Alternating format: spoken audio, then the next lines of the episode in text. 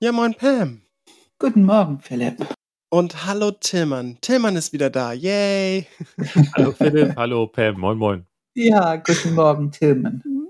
Ja, Tillmann hat heute ein Thema mitgebracht. Ähm, und ich finde dieses Thema wirklich total grandios und großartig. Es ist, es wird, also die Leute sollen sich schon mal anschnallen. Es wird sehr inhaltlich. Es wird tatsächlich ein Modell beschrieben gleich, das auch gar nicht so einfach ist, im Sinne von, da gibt es auch irgendwie Graphen dazu. Und ähm, die werden wir in den Show Notes, werden wir einen Link haben, wo ihr draufklicken könnt, dass ihr einmal seht, worüber wir sprechen. Wenn ihr das Video auf YouTube schaut, dann werdet ihr auch, teilweise wird es dann auch eingeblendet. Das ist sozusagen ein vorheriger Hinweis. Und dieses Modell hat Tillmann auch bei sich in der Ausbildung tatsächlich als eigene theoretische Einheit. Also das ist jetzt so ein bisschen auch Einblick schon in die Ausbildung. Und dieses Modell kann Tillmann gleich kurz selber erklären, aber es wird auf jeden Fall so sein, dass Tillmanns Redeanteil in diesem Podcast auch ein bisschen mehr wird, weil er einfach da ähm, super spannende Inhalte jetzt für uns erzählt. Und gleichzeitig glauben wir, dass es e-, etwas ist, das wirklich ähm, Konflikte, ne, Thema Metzger, Mediator, also ich, ich weiß gar nicht, ob wir ihn noch wirklich ankündigen müssen heutzutage. Ich glaube, jeder kennt dich mittlerweile bei uns im Podcast. Ähm, macht auch die Ausbildung zusammen in Kooperation mit Enneagram Germany um, zum Mediator. Und ähm, es geht natürlich irgendwie um Konflikt und äh, jetzt übergebe ich an dich, Tillmann, erstmal. Worüber sprechen wir denn überhaupt? Ja, also wir sprechen über das Riemann-Thomann-Modell und so ein bisschen am, am Rande damit auch in Verbindung mit dem Gesetz der drei, zu dem er ja schon auch gearbeitet hat. Also das Riemann-Thomann-Modell ist gewissermaßen ein Modell der Beziehungsdynamik. Und das war auch, ne, wir beiden haben so. Nur ganz kurz, Gesetz der drei, nur ganz kurz für die Leute. Ähm, wir haben einen Podcast aufgenommen, Podcast 47. Wir werden jetzt öfter mal dieses Gesetz der drei hier auch erwähnen. Ja. Also wer da mehr wissen möchte, und das ist auch ein sehr wichtiges Modell, glaube ich, in der Welt, ähm, dann bitte einfach Podcast 47 im Zweifel einmal anhören. Genau, und wir beiden haben uns ja unterhalten, wir drei unterhalten, äh, was werden noch mal spannende Themen und äh, wir sind auf Riemann Thomann gekommen, weil schon jeder Mensch wirklich für sein eigenes Leben davon profitieren kann. Das ist ein, ein, ein Modell der Beziehungsdynamik, was ein bisschen erklärt und damit auch entschämt, äh, wie denn eigentlich ähm, zwischen in Paarbeziehungen, aber auch in Gruppen äh, unweigerlich zu bestimmten grundlegenden Themen äh, Konflikte entstehen. Also es ist quasi unvermeidlich. Und diese, diese Unvermeidlichkeit von Spannungen und Konflikten zu bestimmten Themen ähm, hilft einmal besser zu verstehen, was da abgeht, aber es hilft auch äh, besser, es abzubauen und es hilft auch, sich ein bisschen zu entschämen. Also es ist, es ist wirklich, wirklich komplett normal, dass egal in welcher dauerhaften Beziehung du bist oder welchem dauerhaften Team, es ist unvermeidlich dass, dass es zu Spannung kommt. Und das beschreibt dieses Modell und die Dynamik und was da so die typischen Themen sind.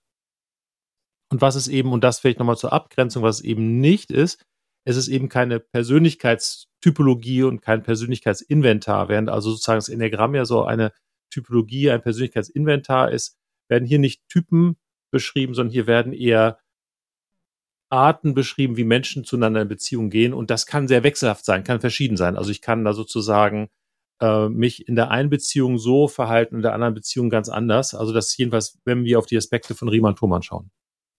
Also es ist eher ein situatives ähm, Beziehungskonstellationsmodell, genau.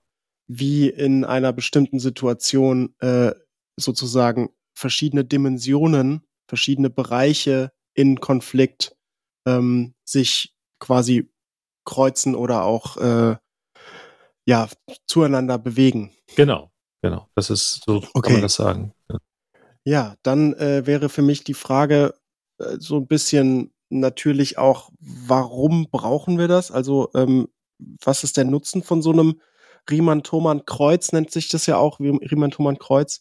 Ähm, inwiefern bringt es uns jetzt was darüber zu sprechen? Ja, also ähm, zum einen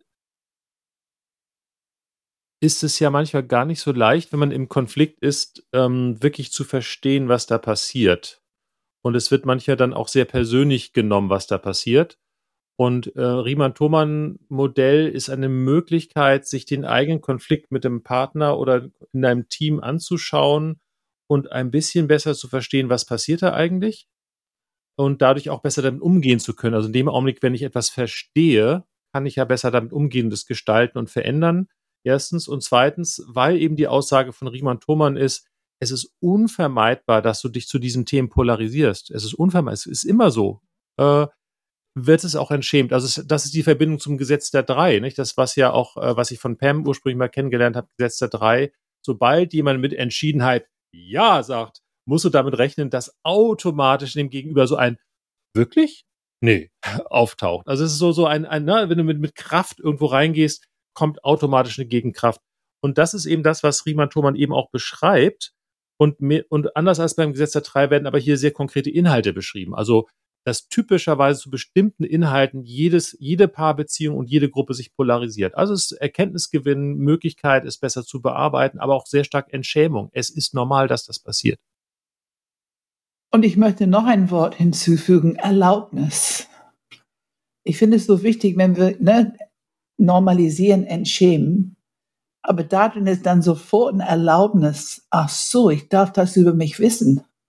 Ich darf das an mir selbst reflektieren und erkennen und es annehmen, ohne diese ganzen Widerstände, die ich sonst vielleicht innerlich hätte. Ne? Also das ist ein ganz großes Erlaubnis, so zu sein. Bin nicht wo schlecht. auch immer ich mich gerade in polarisierenden Feld befinde. Genau, ne? ich bin, bin nicht schlecht, wenn mir das passiert. Es ist Ich komplett bin nicht normal. schlecht, genau. Ich mache was ganz normal Menschliches. Genau, genau. Die Frage, die Frage, die ich auch noch habe, ist, ähm, jetzt sind da natürlich schon zwei Namen in diesem, in diesem Modell.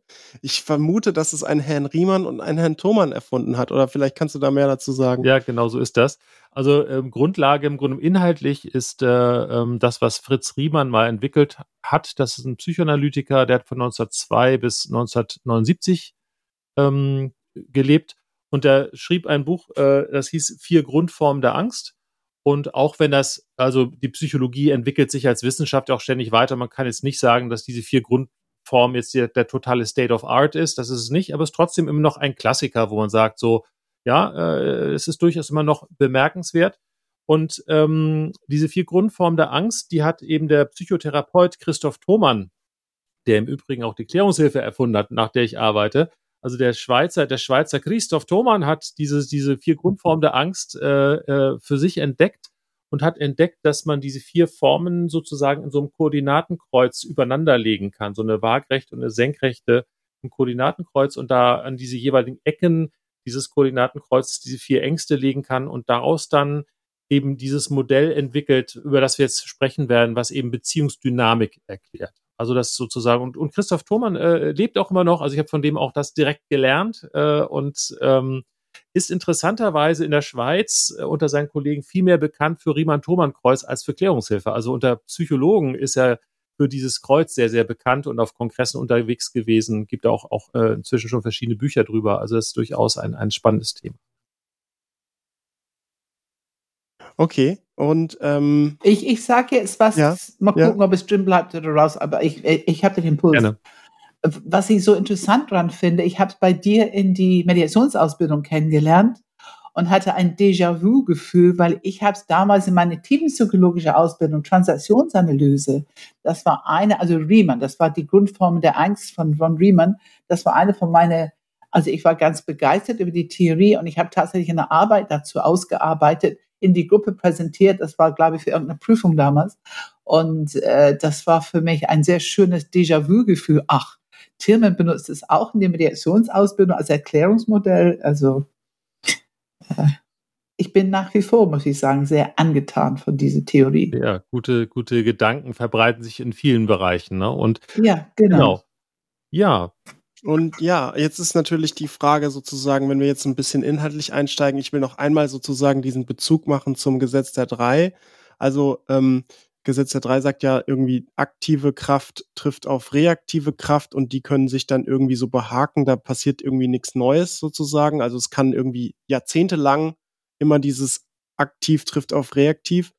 Und Gesetz der Drei besagt ja, es braucht noch irgendwie eine haltende, versöhnende Kraft, eine dritte Kraft, damit da was Neues entsteht, damit Synergie entwickelt wird. Und ich finde, und dieses Modell, so wie ich es jetzt verstanden habe von dir, Tillmann, ähm, bleibt jetzt erstmal auf dieser Ebene sozusagen, was passiert in Konflikt, was passiert, wenn die aktive auf die reaktive Kraft trifft und ähm, benennt da wirklich dann eben auch Dimensionen und, und sozusagen ähm, genau. die Konstellation, die in einer in einer äh, in einem Konflikt sich mehr oder weniger natürlich, hast du gesagt, ähm, entwickeln. Die konkreten Jetzt kannst du vielleicht so ein bisschen mehr drauf eingehen. Gerne. Was sind das für vier Kräfte oder vier Ängste? Hast du auch gesagt. Genau. Genau, das mache ich sehr gerne. Also es ist so, dass, dass wir eben diese beiden Achsen haben und bevor ich da auf diese vier Ängste und wofür das dann steht eingehe, würde ich gerne nochmal sagen, man kann dieses Koordinatenkreuz auch noch anders verstehen, nämlich es geht einmal um die Frage, ähm, wie wir gewisser die Frage des Raumes, also Nähe und Distanz. Also eine von den ganz zentralen Fragen sind Nähe und Distanz. Und dass diese waagrechte Achse, und da gibt es eben die beiden Pole auf der linken Seite, den, diesen, diesen Nähepol und auf der rechten Seite den Distanzpol. Also die Frage, wie wir im Raum miteinander konstelliert sind oder ähm, im übertragenen psychologischen Sinne geht es da um Abgegrenztheit. Ne? Also wie, wie abgegrenzt bin ich da von dem anderen? Und die, die senkrechte Achse des Koordinatenkreuzes, die hat ähm, gewissermaßen mit, mit der Zeit zu tun, nämlich äh, die obere Pol, da geht es um Dauer und unten um Wechsel, also Umgang mit Zeit. Und im übertragenen Sinne könnte man sagen, es geht in Beziehung um Berechenbarkeit. Das, das werde ich gleich mal genau ausführen. Man könnte philosophisch sagen, so mal vorweg, äh, ähm, was wir da eigentlich haben, ist die Albert Einsteinsche Raumzeit. Ja, die besteht aus diesen, der, der, aus dem Raum, drei Dimensionen und dann noch die Zeit dazu. Also es geht darum, unsere Existenz in Raum und Zeit und wie wir in Raum und Zeit miteinander in Beziehung gehen. Das ist also so ein bisschen so ein philosophischer Hintergrund, kann man sagen. Und ähm, wenn man genauer ranzoomt, äh, würde ich ganz gerne mal mit dieser horizontalen Achse anfangen. Und da haben wir rechts die Distanz. Und ähm, die da das Hinter, Hintergrund, da, dahinterliegende Konzept von Riemann Thoma, von, von Riemann ist das Angst vor Nähe. Ja, also ähm, es gibt im Menschen grundlegend in jedem Menschen auch eine Angst vor Nähe. Also zu verschmelzen, sich darüber selbst zu vergessen, äh, mit seinen eigenen Trieben, Impulsen, Werten nicht mehr gesehen zu werden, sondern eben quasi in seiner eigenen Existenz aufgelöst zu sein. Also Angst vor Nähe, äh, umgekehrt eben nochmal gesagt Distanz. Weiß nicht, ob du an der Stelle nochmal noch ein bisschen ergänzen möchtest, Pam, zu diesen, dieser Qualität der Angst, Angst vor Nähe. Die Angst vor Nähe hat ganz viel mit ähm, Autonomie, die eigenen Grenzen, das eigene, die Selbstidentifikation also dieses Ich-Werdung, die wir alle anstreben, so in unserem Leben. Und ähm, je stabiler wir sind, umso mehr Nähe können wir zulassen. Und je instabiler wir sind, je unsicherer wir sind, dann können wir weniger Nähe zulassen. Und das verändert sich natürlich in Situationen. Es verändert sich in Beziehungen. Ich würde schon sagen, dass wir eine Grundneigung haben zu der eine oder andere Pol aber es verändert sich durchaus in verschiedenen Situationen. Also zusammengefasst kann man sagen, Distanz steht für Unabhängigkeit, Autonomie, Freiheit, Individualität, Alleinsein, Abstand, Intellekt, Respekt, Nein und jeder für sich. Nicht? Ja, sozusagen ja, so dieses, ja. der, der, gute Grund, allein zu bleiben, sozusagen, ist, ist dieser Pol. Und äh, auf der anderen Seite ähm, hast du diesen, diesen Nähepol, und ähm, das wird so schön beschrieben als von, von, von Riemann als Angst vor Selbstwerdung oder Angst vor Ich-Werdung. Ja, also äh, diese die Angst davor, wenn ich wirklich zu mir stehe, dann trenne ich mich vom anderen. Und sozusagen dieser Wunsch, diese, diese Nähe, Liebe, Wärme, Verbindung, da heißt es eben nicht jeder für sich, sondern ich für dich und du für mich. Ja, so Themen wie, wie Harmonie, Kooperation, Geselligkeit, Miteinander, Zärtlichkeit, äh, liebevolle Nähe, Gefühle, Vertrauen, all das, so der, der gute Grund, gesellig zu sein und zusammen zu sein, das ist sozusagen der Nähepol. Und wenn wir diese Angst haben, dann haben wir nicht genug Selbstidentifikation, im Grunde nicht genug Bauchzentrum. Und dann erleben wir diese Angst, dass wir angreifbar, verletzlich, ganz allein sind. Und es ist so interessant, weil wenn man diese Ängste, diese Theorie mal hinschaut, Menschen, die diese Angst vor Trennung haben, auch eine viel größere Neigung zur Depression als die Menschen, die die Angst vor zu viel Nähe haben. Zum Beispiel. Und wenn man sich diese beiden Pole anschaut, dann, dann poppen natürlich sofort auch die gegenseitige Vorwürfe auf. Nicht aus der Sicht eines Menschen mit viel Distanz, der gerade viel Distanz lebt, ist der andere rückgratlos, schleimig, äh, harmoniebedürftig, überharmoniebedürftig. Und aus der, aus der Sicht von jemandem, dem wichtig ist, für den ist der andere eben ein, ein Egoist, ein, ein Haut drauf, äh, ein, ein asoziales Wesen. Ja, also sozusagen äh, links näher hast du so diese, dieses Soziale und rechts hast du eben so dieses Individuelle, kann man sagen. So. Oder wenn ich das in die Worte von anderen Zentren, das war sehr bauchig, wenn ich die Worte von anderen Zentren nehme, ähm, der Person will über mich bestimmen, sieht mich nicht, hört mich nicht und auch ähm, geht über meine Grenzen, kriecht unter meine Haut, ist mir zu viel, ich muss, ich muss abwehren. Ne? Also ich, ich, es löst in mir eine Fliehbewegung aus. Und, und um nochmal deutlich zu machen und das verstehbar zu machen, dass wir hier eben nicht über eine Typologie reden, sondern über ein Beziehungsmodell, würde ich einfach nur gerne mal ein Beispiel machen. Nicht? Also es ist, du kannst dir eine Situation vorstellen, wo, wo ein 18-jähriger junger Mensch aus seiner Familie hinaus in die Welt geht und es diesem Menschen unendlich wichtig ist, sich von der Familie abzugrenzen, von der großen, starken Mutter und dem bestimmenden Vater und diesen abzugrenzen. Also da ist so dieses Distanz, Unabhängigkeit, ja, also in Beziehung zu den Eltern ist für diese 18-jährige Person diese Distanz, ne, so, sobald das Elternhaus betreten wird, geht es sofort darum, sich dieser Zumutung des Zugriffs der Eltern abzuwehren, Distanz. Aber wenn dann dieselbe Person draußen ist, ist sie auf einmal sehr bedürftig nach Nähe, nicht verloren sein und findet ein, eine geliebte Person und klammert sich hier an die, an die Person, um, um Nähe und Sicherheit zu haben. Also dieselbe Person, die in der Einbeziehung klammert und Nähe sucht, sucht eine andere Distanz. Es ist also, das ist das gemeint mit dem Beziehungsmodell. Es ist eben nicht so, dass man sagt, wir verhalten uns überall das selber aus der Perspektive von Riemann Thoma. Natürlich mag es Neigung geben, aber die Aussage ist, nein, nein, nein, je nach Beziehung können wir auf den einen oder den anderen Pol rutschen. So, das ist die Aussage. Das war so äh, äh Distanznähe. Ähm, wenn wir jetzt auf diese, diese äh, senkrechte Achse schauen, dann haben wir dann oben Dauer. Ja.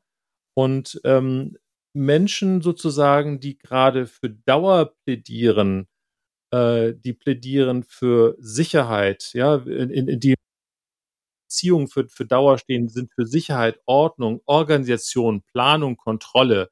Lass uns mal einen Abwaschplan machen. Lass uns mal überlegen, wo wir in einem Jahr im Urlaub sind. Äh, ähm, lass uns mal unsere, unsere Familienplanung machen und so weiter. Es geht darum, Dinge im, Prinz, im, im, im Griff zu haben. Es geht auch um Prinzipien und Verantwortung. Und im Zweifel wäre hier der Standpunkt, es war schon immer so und es gehört sich. Ja, sozusagen dieser Dauerpol ist einer, der sagt, ähm, ähm, Dinge sollten nicht zu schnell wechseln. Und natürlich, wenn man da auf Riemann schaut, dann geht es um die Angst vor Veränderung. Ist so ein bisschen, in mir kommt das Wort Bewährtheit, also Bewährtheit. dass man, ja. dass, dass es einfach bewährt ist genau. und bleibt. Bewährt, so. man kann auch das Wort Tradition bemühen, ne? So, ne? Tradition, Ritual. Und, ja, ne? Wir machen es immer so. Genau.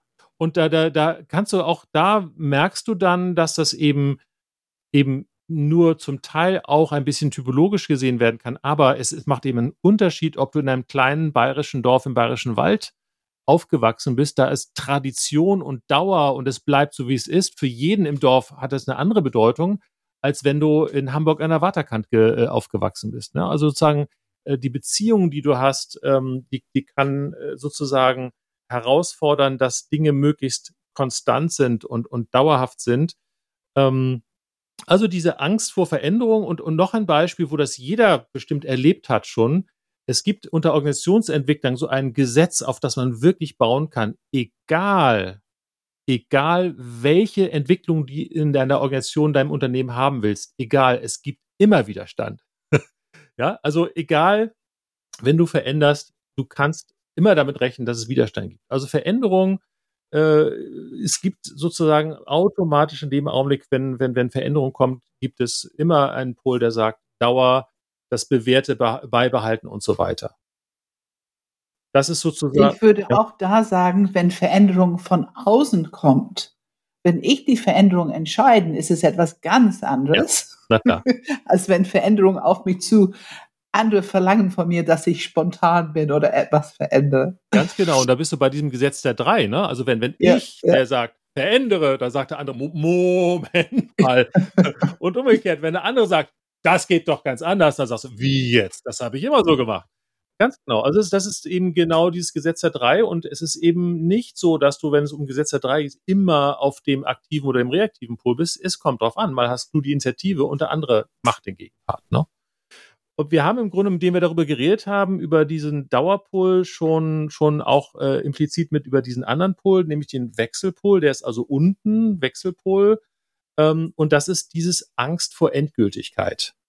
Ne? Angst vor Endgültigkeit. Und das steht eben dafür, dass Flexibilität gut ist, Lebendigkeit gut ist, Entwicklung ist gut.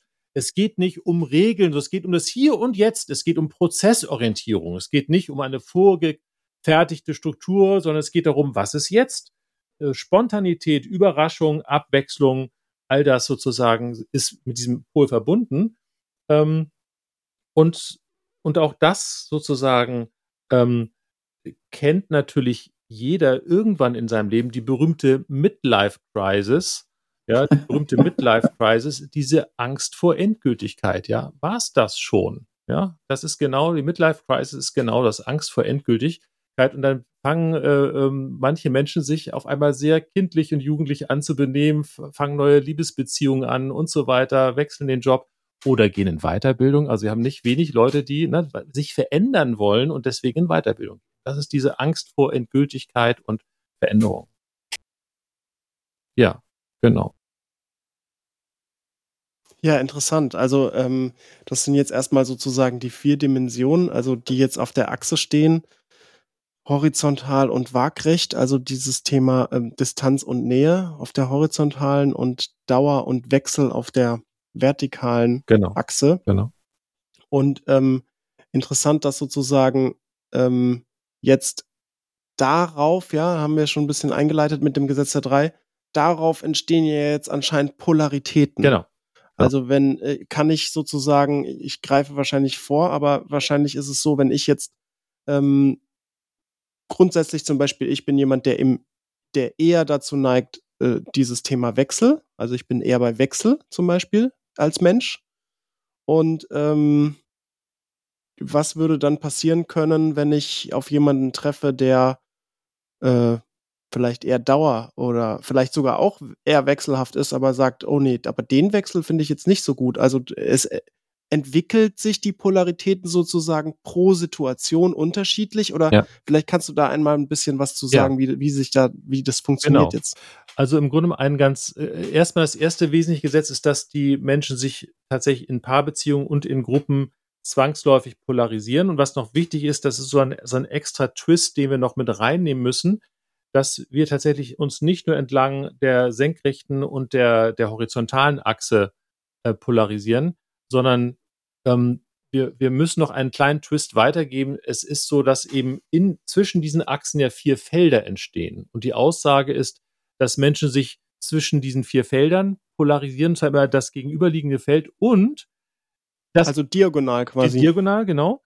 Und, und das, das äh, du fragst sozusagen, gibt's da, ähm, ähm, äh, dass die Menschen wechseln können. Also dass, dass sozusagen auch dieses, welches Feld ich besetze, kann sich in derselben Beziehung verändern. Also gestern habe ich ja. noch gesagt, äh, ähm, meinetwegen Urlaub am Strand ist mir zu öde, ich möchte in den Bergen und dann morgen kommt dann meine Partner und sagt, du, ich habe da einen ganz tollen Strand entdeckt und auf einmal will ich in die Berge. Also solche Phänomene entdeckst du, dass sozusagen es einen Wechsel gibt.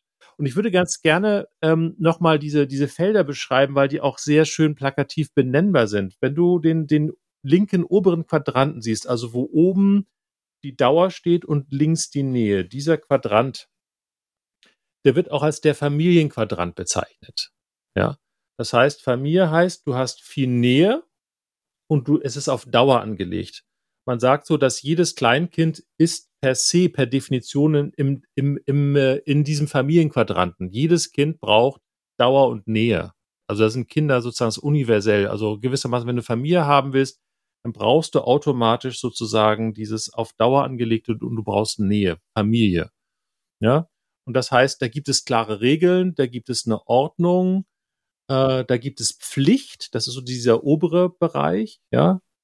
Ähm, da gibt es Kontrolle, da gibt es Erziehung und es gibt andererseits so dieses äh, Geselligkeit, Miteinander, Zärtlichkeit, ich für dich, du für mich. Das ist so der Familienquadrant. Wenn man dann mal rechts unten hingeht, sozusagen der gegenüberliegende Quadrant, zu dem sich das dann polarisiert, das ist dann Distanz und Wechsel. Und das ist sozusagen der, diese, die sozusagen Gruppen, die sich in diesem Quadrant befinden, werden als Haufen bezeichnet. Äh, was, was ist damit gesagt? Diese, warum wird diese Gruppe als Haufen bezeichnet? Das bedeutet, diese Leute sind zwar zusammen aus irgendwelchen Grund, aber eigentlich macht jeder das, was er will. Also das ist so ein bisschen klassisch, als wenn, wenn, wenn vier, ich sag mal, vier Kumpels fahren in Urlaub und der eine macht, fährt am liebsten Ski, der andere spielt ein bisschen Fußball, der dritte surft am liebsten und der nächste macht, äh, gammelt rum. Dann würden die quasi, äh, keine Ahnung, an den Pyrenäen sich verabreden. Der eine fährt oben zum Skifahren, der andere surft, der dritte gammelt und abends äh, treffen sich zum Bier und Saufen ein und, und äh, es ist außerdem billiger auf diese Weise. Sie können sich sozusagen ein, ein Ferienhaus teilen. Es ist günstiger, es ist pragmatisch, aber sozusagen, dass sie zusammen ein Ferienhaus gebucht haben, äh, hat mehr pragmatische Gründe und weil sie abends zusammen gerne saufen. Aber ansonsten macht jeder sein Ding. Das ist so dieses Thema äh, äh, Distanz und, und Wechsel. Ne, also ich, ich, ich, ich überlege, was jetzt gerade passt. Ich, ich, ich mache da jetzt nicht einen verbindlichen Plan, wenn wir zusammen in dieses Ferienhaus an den Pyrenäen fahren, dann machen wir das. Nein, so machen wir es nicht, sondern wir gucken dann, was passiert. Und das ist sozusagen dieser Pol-Distanzwechsel. Und wenn du das mal. Ich habe da, ich habe da, darf ich da, darf ich da ein, mhm. ein äh, mhm. ich muss gerade an eine Anekdote ja. in meinem Leben denken. Wir sind mit einem anderen, also ich bin ja schon ewig äh, weiß nicht, aus eurer Sicht noch nicht ewig, aber aus meiner Sicht ewig schon mit meiner Frau zusammen, seit 15 Jahren. Ja. Äh, ihr, ihr kommt noch auf mehr Zahlen, aber ähm, wir sind dann irgendwann mit einem anderen Pärchen in Urlaub gefahren mal. Da waren wir noch ein bisschen jünger. Und ähm, da ist genau das passiert. Also wir sind sozusagen mit dem, ähm, mit der Anforderung gefahren, ähm, Nähe und Dauer. Also so, wir, wir sind ne, wir sind zwar zwei Pärchen, aber wir sind eigentlich so ein Klüngel, eine Familie, wir gehören total zusammen, wir machen alles zusammen. Ja. Und die sind mit der Erwartung gefahren, so, äh, ja, wir machen dann ein bisschen Abendessen zusammen und der Rest des Tages guckt jeder, was er so Lust hat. Und das hat sehr interessante, am Anfang des, des Urlaubs, sehr interessante Dynamiken gegeben, weil wir so, ja, und was machen wir heute und so, und die, und die so, also wir fahren an den Strand und wir so, okay, und wir nicht? Oder was machen wir dann? Also, wir waren so total perplex, weil wir es nicht verstanden haben, wieso. Und das gerade ist mir ein Licht aufgegangen. Ach, das war Distanz und, äh, und Wechsel. Ne? So, also, es ja. ist ein, ein wirklich ein super Beispiel und ich glaube, was jedem sofort einleuchtet, wenn du dieses Beispiel ähm, erzählst, es geht auch irgendwie so um, um implizite Werte. Ne? Wie, wie macht man's? Es ist, es ist so eine Art von kulturelle, gruppenkulturelle Frage, Ne, wenn man zusammen in Urlaub fährt, ist dann die Erwartung, man macht alles zusammen oder heißt es einfach nur, naja, man, man teilt sich halt das Chalet und bezahlt es zusammen und ansonsten macht jeder sein Ding. Also es hat ganz viel auch mit Werten zu tun, mit Erwartungen und man kann, man spürt sofort, wie schnell das sich dann konflikthaft und enttäuschend anfühlt, weil man in seinem Kopf natürlich von bestimmten Werten ausgegangen ist. Und wenn du dann mal dieses, diese beiden Quadranten, links unten oben diesen Familienquadrant und rechts unten den, den Haufenquadranten, wenn du den mal auf äh, auf Paarbeziehungen legst, dann kannst du beobachten, ne, ein, ein Ehepaar oder ein sonstiges Paar hat Kinder. Das ist vollkommen klar, dass ähm, damit das für die Kinder halbwegs lebenswert ist, natürlich du diesen Pol besetzt haben möchtest von dauernd Nähe. Und die, die Frage, die eine Partnerin dem anderen Partner die Frage stellt, wie machen wir das zusammen und was machen wir heute zusammen und was machen wir in einer Woche zusammen und äh, wollen wir zusammen mit denen einen Schwimmkurs machen und wollen wir dies und wollen wir das. So. Das, da wird es fast automatisch eine Person in der Partnerschaft geben, die dafür sorgt, dass dieses Dauernähe-Thema funktioniert und dass man da plant und überlegt und Verbindlichkeit und wir teilen uns den Putzplan und all diese Geschichten. Ja? Und fast automatisch, indem eine Person sich für diesen Pol äh, äh, ähm, sich, sich, sich ähm, aufgerufen fühlt und verantwortlich fühlt, fast automatisch bekommt der andere das Gefühl, ups, ich werde hier mit Haut und Haaren gefressen. Meine, meine, meine Freiheit ist vorbei, meine Junggesellenzeit ist vorbei und oh Gott, oh Gott, oh Gott. Und, und ähm, dann gibt es dann tausend gute Gründe, sozusagen zu dem Haufenquadrant zur Distanz und Wechsel zu gehen. Na, das ist dann klassischerweise der Beruf. Es muss ja einer das Geld verdienen und dann geht man sozusagen los und ähm, rein zufällig hat man dann sehr viele gute Gründe, noch spät abends im Büro zu arbeiten und muss sich unbedingt mit seinen Kollegen treffen und hat ja außerdem noch seinen Sport, weil das ist gut für die Gesundheit und so weiter.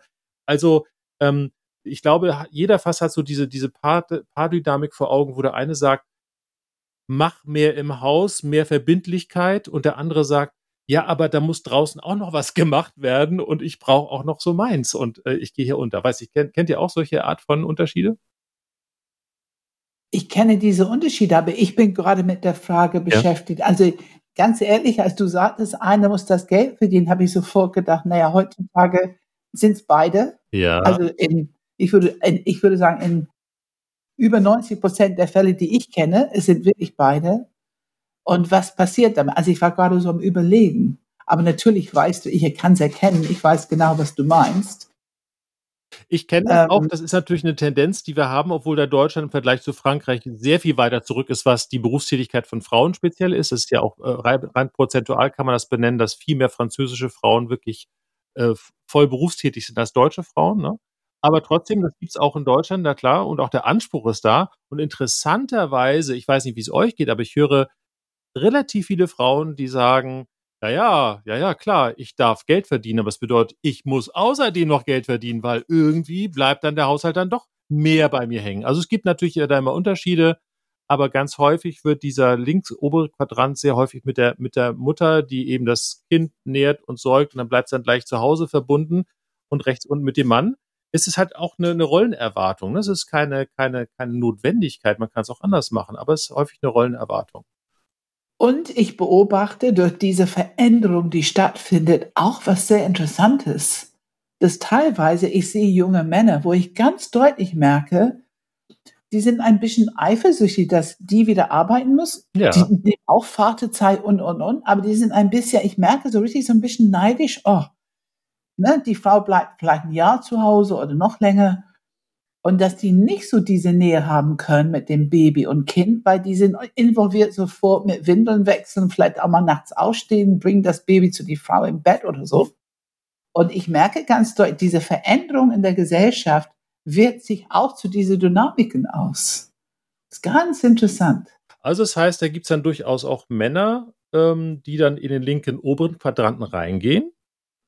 In dem linken oberen Quadranten heißt aber auch, ich gestalte die Familie, ich, äh, ich setze die Regeln, ich habe bestimmte Ideen, wie es geregelt wird und was Ordnung ist. Ich habe eine Idee, wie das Schuhregal eingeräumt wird und wo die Zahnpastatube steht.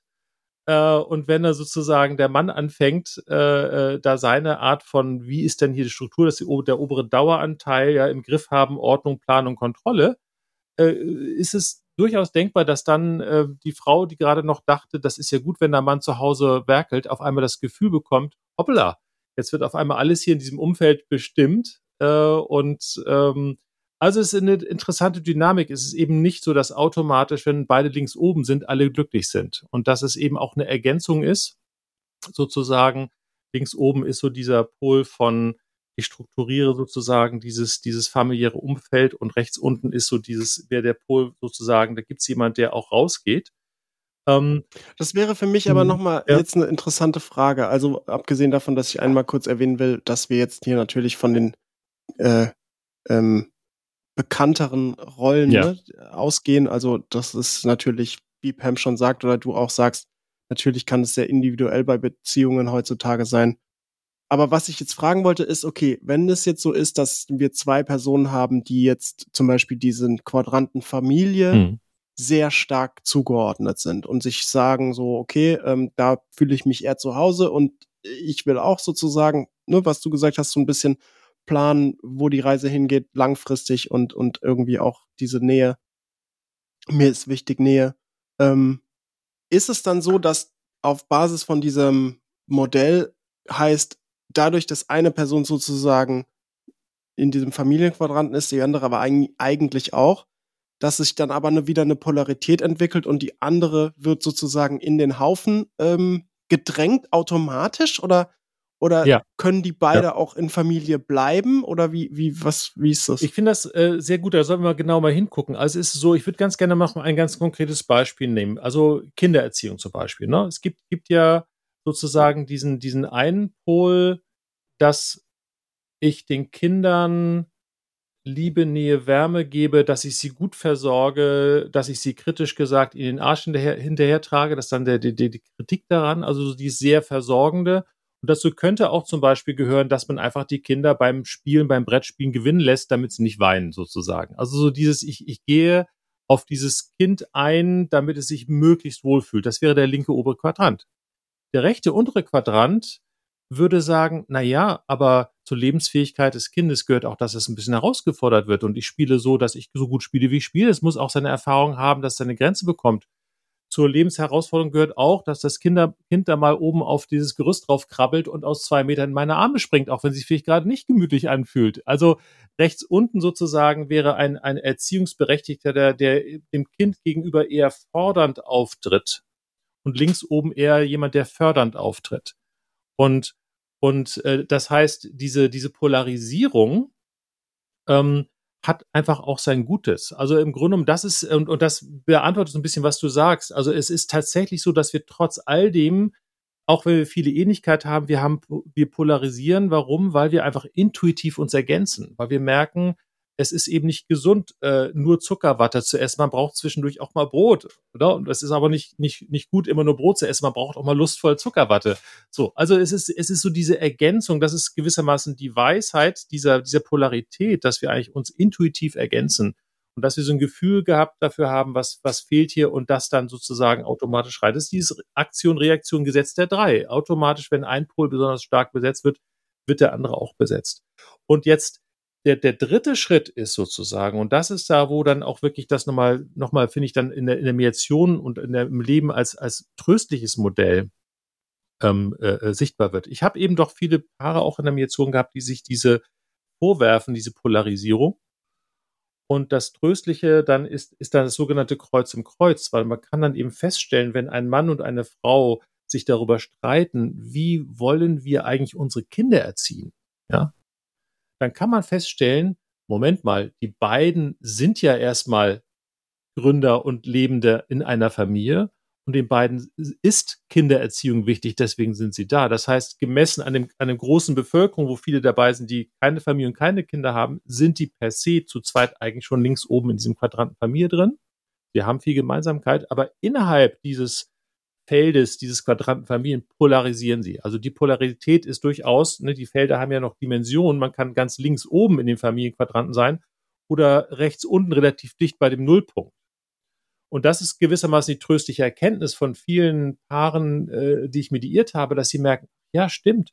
Wenn wir mal aufzoomen und mit der Gesamtbevölkerung vergleichen, haben wir eigentlich sehr, sehr viel gemeinsam. Aber im Detail streiten wir. Und das macht es ein bisschen leichter, sich damit zu versöhnen und zu merken, ja, okay, wir, wir ergänzen uns, aber wir sind nicht vollkommen überkreuzt, so, ne? Hm, interessant. Das heißt, selbst innerhalb, nur, nur, sorry, Pam, äh, eine Rückfrage. Selbst innerhalb, das heißt, innerhalb eines Quadranten können sozusagen sogar einfach nur, weil man, je, je weiter man reinzoomt, sozusagen wie bei Google Maps, ne? Ähm, können sozusagen dann wieder Polaritäten sogar entstehen. Genau. Und, und im Grunde ist es so, dass, hm. dass wir das als, als Menschen, als Polarität, so links oben ist eben diese verbindliche Familienmensch und rechts unten der äh, lass uns mal äh, ähm, nach draußen gehen und lass uns mal Ausnahmen machen und lass uns mal fordern.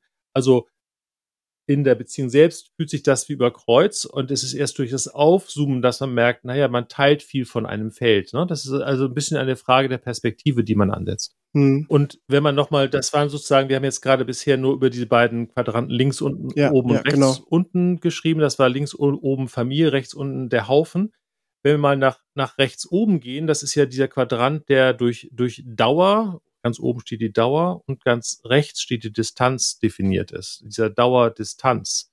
Und das wird sozusagen als, als Truppe, das ist der, der, der, der Quadrant der Truppe oder auch der Hierarchie. Also sozusagen, da tritt die Persönlichkeit in der Truppe sozusagen der, der, der, der Soldatentruppe tritt die Persönlichkeit zurück und wir treten als Kollektiv auf, um für, für etwas nützlich zu sein, um eine Funktion zu erfüllen. Also die Funktion tritt da ganz in den Vordergrund. Und es ist auf Dauer, damit ist, damit ist gemeint, das ist sehr regelhaft. Es gibt da eine Hierarchie. Es gibt da Gesetze, die das steuern. Es gibt Prinzipien. Also das ist sozusagen rechts oben ist so dieses, dieses, ähm, das Individuum tritt zurück und, und Hierarchie spielt eine starke Rolle. Und der, links unten dem gegenüber, da hast du ähm, in links und unteren Quadrant hast du einerseits die Nähe, die das definiert, und den Wechsel, die, die das definiert. Das heißt, wir haben da Nähe, aber anders als in der Familie haben wir einen Wechsel. Und das ist der sogenannte Teamquadrant. Das ist der Quadrant, wo wir zwar Nähe, Beziehung äh, pflegen, aber wo wir in ganz unterschiedlichen Rollen unterwegs sind. Also Team ist ja dadurch definiert, dass es verschiedene Rollen, verschiedene Aufgaben gibt und dass verschiedene Leute Verschiedenes machen. Ja, also eine Truppe ist eine Uniformität, sozusagen eine Truppe von, äh, von Infanteristen meinetwegen. Und äh, in dem Team hast du halt den, den Spezialisten für die Finanzen und, und den Spezialisten für den Kontakt und, und so weiter. Also du hast dort im Team ergänzt sich und äh, gerade das Ergänzen von Verschiedenheit. Ja, aber es ist eben nicht so wie beim Haufen, wo dann letzten Endes jeder irgendwie sein Ding macht, sondern äh, Team verbindet die Nähe und verbindet dieses gemeinsame Ziel, was sie sozusagen äh, miteinander verbindet.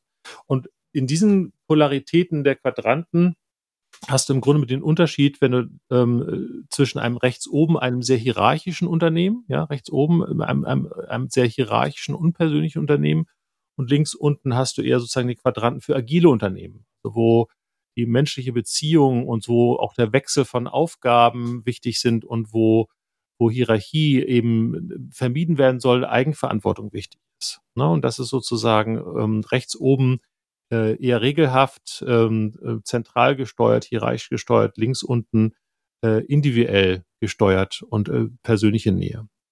Und äh, das ist sozusagen so, so ein Gegenüber. Und ähm, wer mit Organisationen arbeitet, mit Unternehmen, wird feststellen, dass das fluide ist, also dass es ja nicht, nicht nur die Hierarchie und die Agilität geht, sondern auch oft um ein Maß geht und eine Auseinandersetzung darüber und durchaus auch einen Kampf darüber, ähm, wie es sein soll.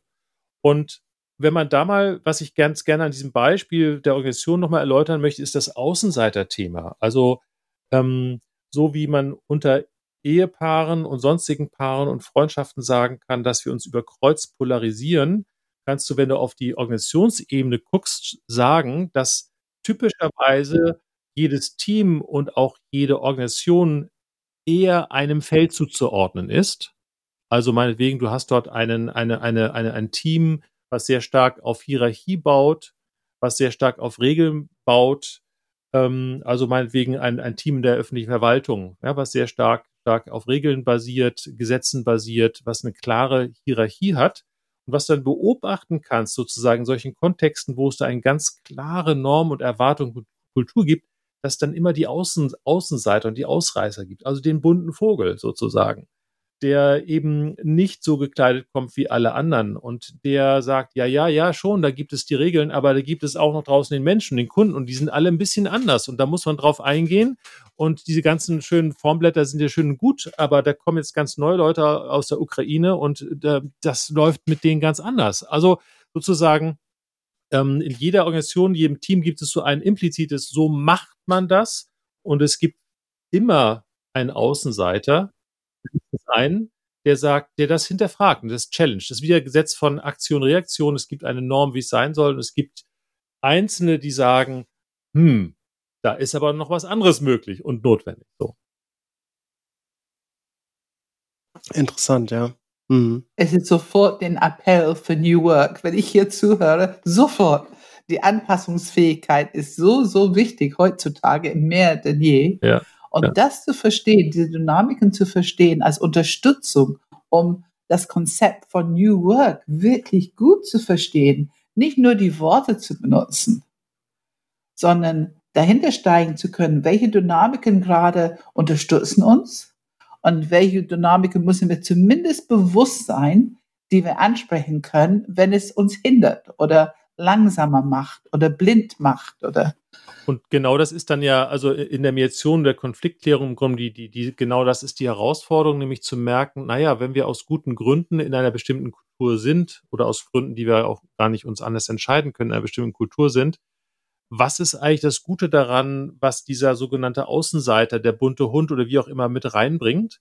Und ähm, oft ist so, dass die Erwartung, naja, wenn der sich anpasst oder wenn der weggeht, dann ist Frieden. Und das Lustige ist, das passiert nie. Sondern in dem Augenblick, wenn diese eine Person gewissermaßen und die zwei, die für was anderes stehen, weg sind, automatisch wächst aus dem Team und an dem Team wieder sozusagen dieser Außenseiter. Also das ist also es ist ein, eine systemische Notwendigkeit sozusagen. Ähm, also das heißt in einem in einem in einem Team, wo es wenig Regeln gibt, wo es komplett agil ist, wird irgendwann der Ruf kommen, aber so ein bisschen Regeln brauchen wir auch, sonst wird es ineffizient und einem Laden, der extrem gut organisiert ist und sehr regelbasiert ist, kommt irgendwann der Ruf, aber man braucht auch die Ausnahme. Also es ist einfach zwangsläufig so, egal in welchem System du bist, automatisch wird irgendwann die, der Ruf nach Ausnahme und nach, nach, nach Ergänzung.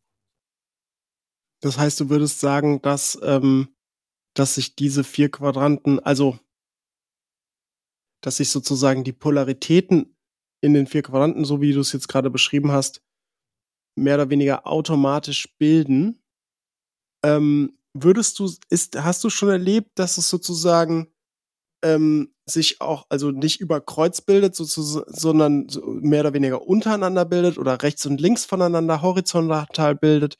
Oder ist es meistens diagonal? Also das ist tatsächlich einer von den, den Gesetzmäßigkeiten, also dieses Riemann-Thomann-Kreuz beschreibt ja bestimmte Gesetzmäßigkeiten. Das ist eine der Gesetzmäßigkeiten, dass die Polarisierung tatsächlich diagonal verläuft und nicht etwa unten, links, rechts, also, also links, unten, rechts, unten. Und also es ist mir bisher noch nicht, noch nicht ähm, anders aufgefallen, muss ich gestehen. Äh, Wäre mal eine interessante Beobachtungsaufgabe, aber ich, bisher habe ich das ähm, gerade in diesen Konfliktarbeiten, die ich ja mache als Mediator, äh, als, als richtig aufgefallen. Nicht? Die Polarisierung ist diagonal und nicht etwa links unten, rechts unten. So, ja. Hm. Und ich glaube, also was nochmal, um das zu bekräftigen, einfach dieses Beispiel mit Nähe, Distanz, ich finde das immer sehr ähm, plastisch so für mich, wenn ich überlege, okay, Nähe, also wenn jetzt wirklich jemand diese Energie hat und auf dich zugeht, ne, und dieses ähm, will was von dir oder ne, irgendwie will eine Beziehung aufbauen, ähm, und der erste Impuls, ich würde sogar sagen, je nachdem, selbst für den Herzmenschen, ne, das ist wieder die Frage, wo bist du auf diesem, diesem Ding, aber irgendwann denkst du dir so, okay, das ist mir einfach zu nah, das ist mir zu viel, das ist mir zu eng, das ist mir zu irgendwie, wie auch immer. Und dann wird man mehr oder weniger, es wird ja fast schon so mehr oder weniger verlangt, sich zu positionieren auf dieser Linie Nähe Distanz zum Beispiel. Also ich, ich, also ne, jemand hat eine bestimmte, eine bestimmte Nähe eingenommen. Okay, bin ich jetzt rechts oder links davon? bin ich sozusagen ähm, näher oder distanzierter. Und dadurch, dass ich eine, eine Position habe, die entweder nä noch näher oder distanzierter ist, habe ich ja schon eine Polarität sozusagen, die ich irgendwie ausspiele. So.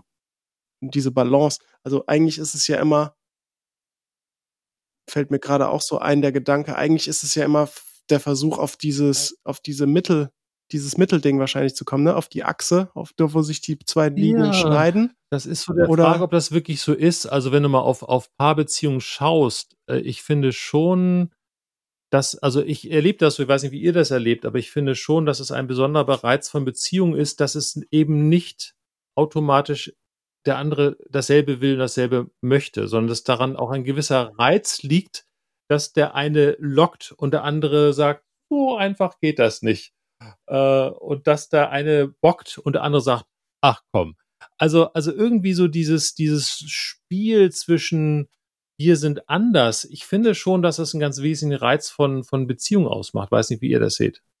Also man sagt auf jeden Fall, dass die Gegen, wie heißt es, Gegen, ah, Gegensätze ziehen sich Opposites Gegen, attract. Ja, ja, ja. Gegensätze, Gegensätze ziehen sich an. Gegensätze ja. ziehen sich an. Das sagt man auf jeden Fall. Und ich finde, das sieht man doch sehr, sehr häufig. Ähm, ja, also es ist einfach, äh, es ist überall zu beobachten. Das Gesetz der drei ist überall zu beobachten, wenn man ein Bewusstsein dafür hat. Und diese, diese vier Quadranten sind überall zu beobachten, wenn man ein Bewusstsein dafür hat. Natürlich, wenn man nicht diesen Bewusstsein hat, dann sieht man es nicht. Man ist mitten in die Dynamik und weiß nicht, was einem geschieht eigentlich oder man weiß nicht, wie man dazu beiträgt und wie man, wenn man nur ein kleines bisschen sich erden würde und anhalten und Stopp machen und ein bisschen im Herz atmen und ein bisschen den Kopf einschalten, um sich zu fragen, oh, was passiert hier gerade, äh, dann kann man das auch sehr, sehr gut verändern. Also es gibt diese, es hat ganz viel mit Bewusstsein zu tun. Habe ich dieses Bewusstsein oder nicht? Mhm. Mir, mir, kommt es so vor, ähm, bei dieser Frage, wo, wohin strebt man eigentlich? Also es gibt ja außer diesem Unterschiede äh, ziehen sich an, gibt es ja außerdem noch den Spruch gleich und gleich gesellt sich gern, was ja das glatte Gegenteil davon ist. Und mein Eindruck ist, ich weiß nicht, ob er das teilt, aber mein Eindruck ist, dass ähm, ich glaube, gleich und gleich braucht es insofern schon, dass ich schon glaube, dass es wichtig ist, dass wir ein paar grundlegende Werte teilen. Und das können ja auch verschiedene Arten von Werten sein. Aber ich glaube schon, dass man in Partnerschaft irgendwie bestimmte Werte teilen muss. Sonst, sonst hat man Schwierigkeiten, wenn man, wenn man quasi gar keine Werte teilt. Also das heißt, ähm, wie wichtig findet man zum Beispiel Familie? Ähm, wie wichtig findet man soziale Verantwortung? Wie wichtig findet man Freiheit? Also es gibt so bestimmte grundlegende Werte, die sehr verschieden sein können und wo ich denke, das ist gut für Eheleute und für andere Paare, wenn, wenn, wenn, wenn bestimmte Werte geteilt werden. Also gewissermaßen, wenn man grundlegend in einem Quadranten gemeinsam landet, welcher auch immer das ist, aber dass dann der Reiz der Partnerschaft, die Lebendigkeit und auch die Sexiness von Partnerschaft schon auch davon lebt, dass man dann innerhalb des Quadranten dann sich dann doch ein bisschen unterscheidet. So, so, so ich glaube, so, so ja. versuche ich mir es zu erklären, weil ich erlebe es mit meiner Frau, dass wir ganz viele Werte teilen. Also dass dass, dass wir Verantwortung für unsere Kinder leben und dass das wichtig ist und auch politisch und Musik ist war uns auch ein hoher Wert und ist uns ein hoher Wert. Also es gibt so bestimmte Werte, die wir teilen. Es gibt bestimmte Punkte, wo ich echt Stress habe bei der Frau und wo sich das auch echt nicht so richtig verändert, ne? Und wo ich denke, ja, okay, es gibt und, und diese, diese Mischung, glaube ich, die macht das letzten Endes. Weiß ich, wie ihr das seht. Unbedingt. Wir brauchen die Unterschiedlichkeit. Also erstens wäre es super langweilig, ist mein erster ja, Gedanke. Ja, ja. Und zweitens, es würde nichts Neues entstehen. Also Entwicklungen brauchen die Polaritäten. Erst, ne, das ist ja das Gesetz der drei, erst wenn die zusammenkommen, Balance finden, zueinander finden, in Kontakt miteinander kommen. Ne? Wenn diese Polaritäten ein bisschen verlangsamt, dass die in Kontakt miteinander kommen, gesehen werden, dann erst kann sich überhaupt was Neues entstehen. Und für mich ist das eine lebendige Beziehung. Ich habe gerade, ich habe gerade irgendwie das Bild im Kopf. Wenn man das Gesetz der drei sozusagen nicht als Dreieck sieht, sondern als Pyramide, dann könnte man sagen, ähm, die, die, das Fundament, die Fläche, die, da wo man drauf rumläuft, innerhalb, also wenn man jetzt, ne, dann wäre die Fläche sozusagen das Riemann-Thomann-Kreuz.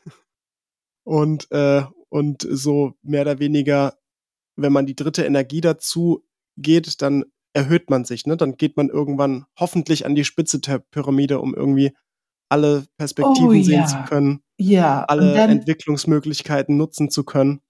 Danke, Philipp. Ja. Und dann kommen wir zu dieses Bild, was ich so oft auch anspreche. Ich bin, ich plädiere dafür, dass man die Arbeit in Beziehung macht. Also es ist besser, Konflikte anzunehmen und zu klären, darüber zu reden, auch wenn es mühsam ist. Es ist besser, als sich zu trennen, ne? immer sich mehr zu spalten und zu trennen. Und ich, mein Bild ist immer, für ein guter Wein, es braucht lange im Barrik, damit es einen richtig guten ne, Tannin und, und, und entwickelt. Und für mich ist dieses Auseinandersetzen, Konfliktklärung, es vertieft eine Beziehung. Es bringt es auf eine neue Vertiefungsebene, aber schon auch, das sind Reifungsprozesse. Und ich stimme hundertprozentig mit dir überein, Tirben. Es ist ja nicht so, dass man alle Themen aus der Welt räumt. Das bestimmt nicht. Es gibt auch, glaube ich, so manche Themen fast wie, dann hat man das irgendwie lieb, obwohl man es hasst. Aber irgendwie, ja, so ist mein Mann, so ist meine Frau. Man lernt so Toleranz zu haben für bestimmte Themen. Und dann gibt es andere Themen, wo wir einfach ein, ein Limit merken und sagen, nee, also das geht jetzt nicht mehr. Und da sind wir bereit, uns einzusetzen. Und ob es Kämpfen ist oder Klären ist oder Hilfe holen, Mediation, ne, Beziehungsberatung, was auch immer. Also die Themen sortieren sich ein bisschen in Wichtigkeit und wir investieren mehr oder weniger Zeit, mehr oder weniger Arbeit. Aber diesen Weg, die Reifungsprozesse sind so wertvoll und die würden, also sehr ganz vorsichtig, aber es, ja, ich finde es einfach sehr schade, wenn äh, Beziehungen auseinandergehen, ohne dass man zumindest diesen Weg ehrlich probiert hat. Und du sprichst da ja an, glaube ich, wenn du sagst, zusammenbleiben ist gut, glaube ich, meinst damit, es ist gut für die individuelle Entwicklung auch des Menschen, ne, dass er sozusagen in dem Kontakt mit diesem Widerstand bleibt und daran wächst. Und ich glaube, das ist das, genau. was du genau. meinst. Und natürlich äh, äh, wirst du es wahrscheinlich genauso sehen wie ich. Und es mag Situationen geben, wo man sagt, und insgesamt gesehen ist es natürlich auch, kann es sehr gut sein, auch auseinanderzugehen. Ne? Also es ist sozusagen, ich würde jetzt nicht, nicht, also ich jetzt persönlich nicht sagen äh, wollen, äh, ähm, sich zu trennen ist autom automatisch die schlechtere Variante, weil manchmal ist es eben nein, immer nein. take it, change it, leave it und manchmal ist leave it ja, insgesamt absolut. natürlich total ja, eine gute ja, Variante. Aber, und das sagst du, und das ist, glaube ich, das, was du sagen wolltest, diese Chance zusammen, zusammen zu bleiben im Widerstand heißt, äh, daran wachsen zu können. Ne? Und das geht einem natürlich Ja, die verloren. Chance, ja. die in dieser mhm. Arbeit ja, steckt, ja, das genau, genau. zu nehmen und zu ganz nutzen. Genau, ich meine, genau. klar gibt es Themen, wo es ganz klar ist oder es gibt eine ganz klare Erkenntnis. Es geht nicht mehr, es ist nicht mehr gut für beide. Genau. Oder genau. ich meine, es gibt Themen, wo es ganz klar ist, dass es, Trennung ist die einzige Möglichkeit. Aber es, mir geht es darum, die Chance zu Absolut, nutzen. Absolut, ja, ja, klar. Was, was mir noch gekommen ist, ja. äh, äh, ähm, äh, äh, Philipp, als du vorhin nochmal die Parallele gezogen hast zum Gesetz der Drei, kam mir, kam mir noch ein ähnliches und noch ein bisschen anderes Bild. Also wir haben ja eigentlich in Riemann-Thomann ja eigentlich nur das Gesetz der Zwei erstmal drin, nämlich Polarität, ne? Aktion, Reaktion. Ja. Und diese Haltekraft hast du, die ist nicht offensichtlich da drin. Ne? Und aber als du geredet hast, fiel mir ein, ne, also wir, wir haben ja dieses, dieses Aktion, Reaktion wird ja häufig so auf diese sich aufeinander zuschießenden Pfeile symbolisiert, dadurch symbolisiert und die Haltekraft durch, durch eine Schale, die da drunter ist. Und ich habe gerade ja. so mhm. gerade das zusammengetan, was du und was ich gesagt haben, habe gedacht, naja, diese Schale ist vielleicht die, diese Wertebasis, die man hat. Und diese Wertebasis, die einen zusammenhält und auch überhaupt diese Entscheidung, ich, wir, wir gehen zusammen durchs Leben. Ne, das ist ja auch ein eine Wille und eine Entscheidung. Ich finde, es gibt natürlich in fast jeder Partnerschaft diese Phase der Verliebtheit, aber ich persönlich bin da überzeugt, ab einem bestimmten Punkt ist es eine Entscheidung. Es ist eine Entscheidung, zusammenzugehen und ein Wille, der es auch hält, ein Stück weit. Und das habe ich gerade so gedacht, dass das Werte und Wille ein Stück weit diese Haltekraft sind in einer Beziehung. Hm, Gemeinsame ja, Werte und Wille. Ja. Und da spielt dann, und dann, das hält zusammen und das hält es aus, dass wir dann doch im, hm. im Detail dann doch uns immer wieder kappeln. Wobei ich, wobei ich ergänzen würde in dem Punkt, dass schon jeder Mensch individuell diese dritte Kraft für sich auch durchaus aktivieren ja. kann. Also es ist ähm, sozusagen ähm, aus, also ich glaube schon, dass so Werte und solche Dinge verbinden, de definitiv. Ich glaube, das hat, äh, da ist ganz viel Wahrheit drin in dem, was du sagst. Und ergänzend dazu habe ich die Möglichkeit, wenn ich merke, ich bin hier einfach nur auf dem auf dem Spielplatz von es geht nach links und nach rechts, ja. dann ähm, kann ich aktiv sozusagen, wenn ich meine drei Zentren aktiviere, Präsenz, Empathie, Neugierde, ja. Ja.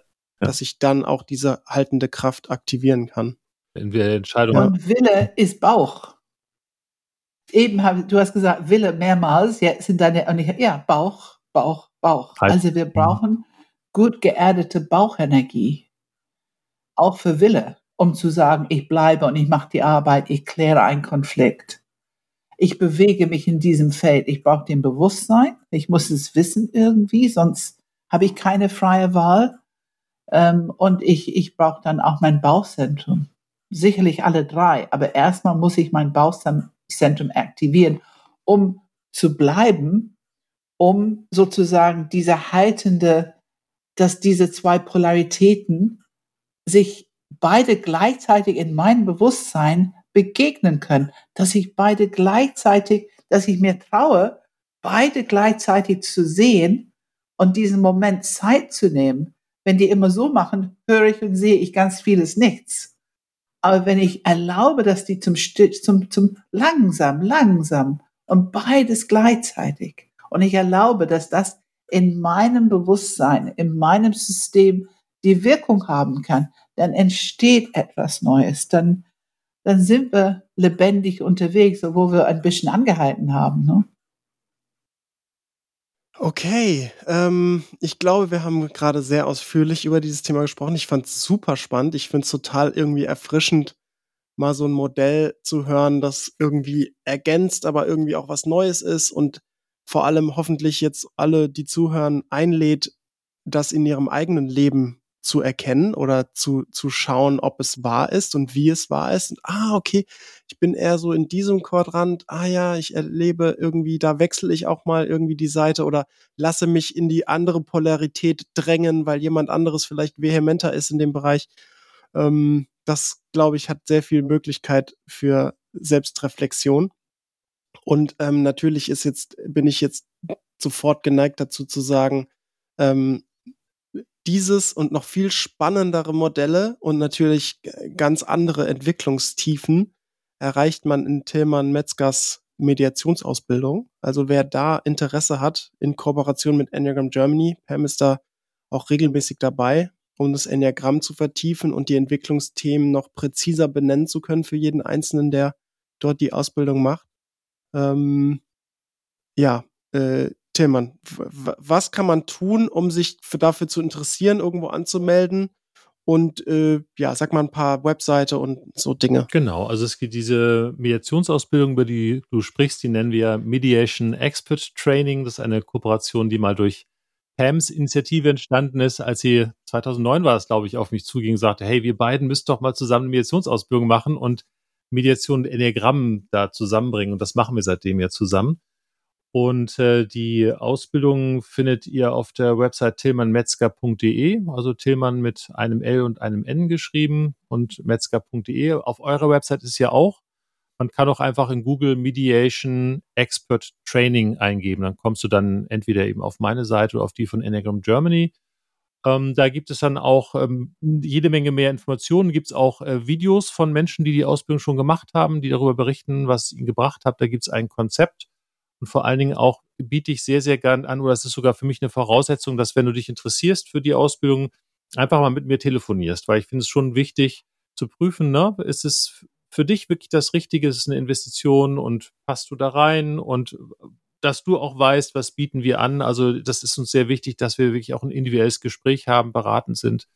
Also wenn es dich interessiert, ähm, kannst du da sehr gerne Kontakt aufnehmen, äh, zum Beispiel über tm.tillmannmetzger.de meine E-Mail-Adresse. Ja, und ich glaube, es lohnt sich, ähm, weil diese Ausbildung wirklich sehr entwickelt, äh, sehr viel Entwicklung ähm, schafft, also für, für einen selbst, für auch den Alltag, für Beruf, alles, das ganze Leben, also aus meiner Sicht fast schon lebensverändernd ist. Das ist jetzt sehr groß, aber ich würde es unterschreiben. Ähm, genau. Äh, vielen Dank, Tillmann. Vielen Dank, Pam. Und wir hören uns hoffentlich bald mal wieder. Tillmann, auch dich natürlich gerne als Gast. Und Pam, wir hören uns ja sowieso immer im Podcast. genau. Also vielen Dank. Danke fürs Bis zum nächsten Mal. Vielen Dank. Danke, Philipp. Und danke, Tillmann. Tschüss. Tschüss. Bye, bye.